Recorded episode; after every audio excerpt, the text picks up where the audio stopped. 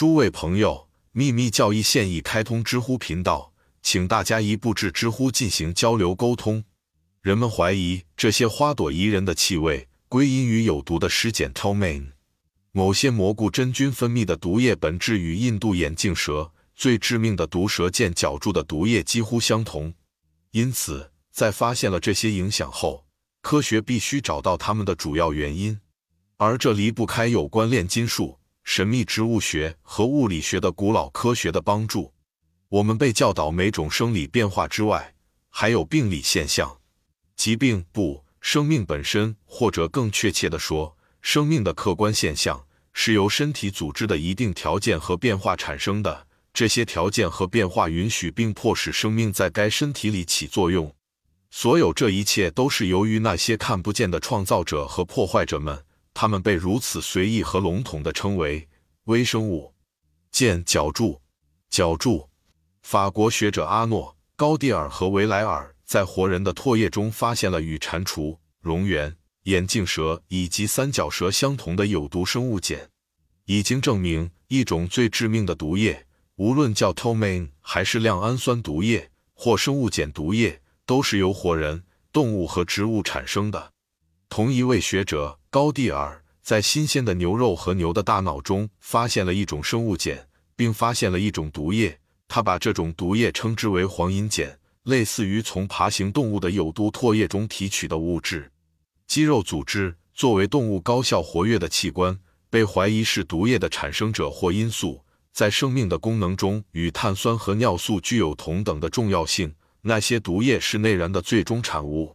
尽管还不能完全确定，在没有微生物参与和干扰的情况下，动物系统是否能产生毒素，能确定的是，动物在生理或活的状态下确实会产生有毒物质。可能被认为这些炽热躁动的生命。和科学中的微生物是相同的，这不是真的。炽热躁动的生命是物质层面的第七个，也是最高的分支，对应于宇宙中具有一生的个体。尽管只是在那个层面上，科学的微生物是物质或生命在第二个层面上的第一个和最低的分支。物质的 pRNA 生命之息气生命。人的身体每七年经历一次系统的彻底改变。它的败坏和留存是由于作为破坏者和建设者的活跃生命的交替作用。他们是建设者，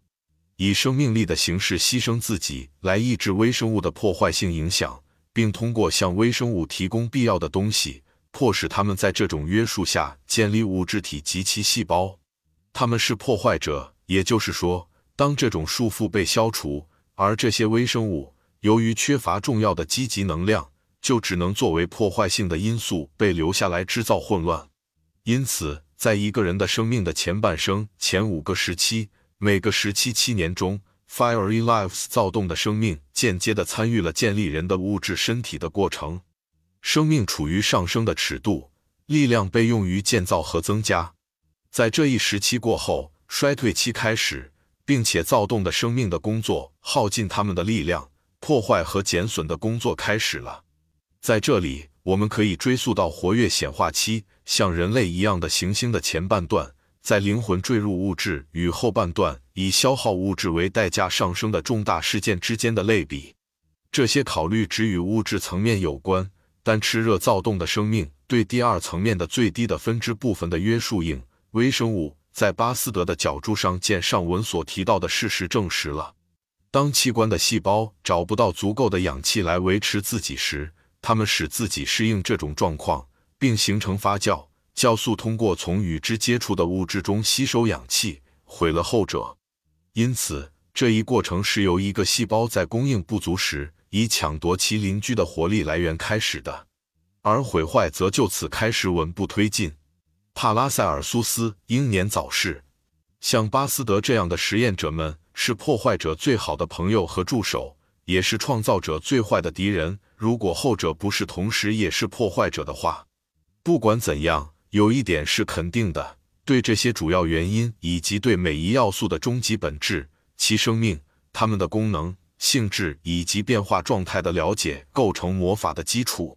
帕拉塞尔苏斯也许是自基督教时代以来的过去几个世纪里欧洲为为深谙这奥秘的神秘主义者。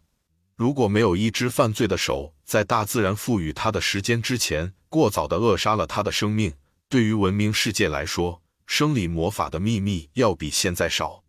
D，我们可能被问到，但是在这一切中，月亮有什么作用呢？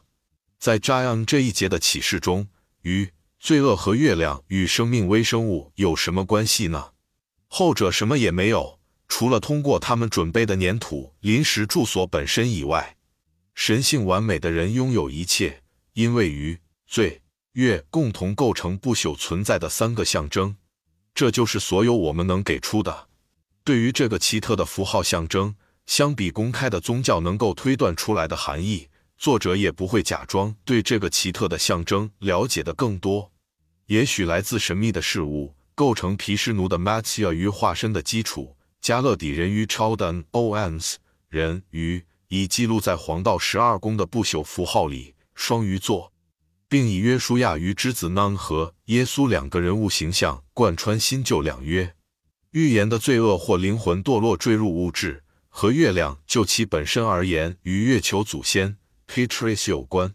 就目前而言，不妨提醒读者，尽管在每个神话中，尤其是希腊神话中，月亮女神都与生育联系在一起。因为月球对妇女和受孕有影响，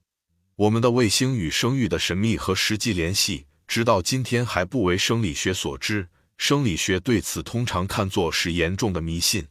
由于没有必要详细讨论，我们现在可以停下来，泛泛地讨论一下月亮符号，以表明所说的迷信属于最古老的信仰，甚至是属于犹太教、基督教的基础。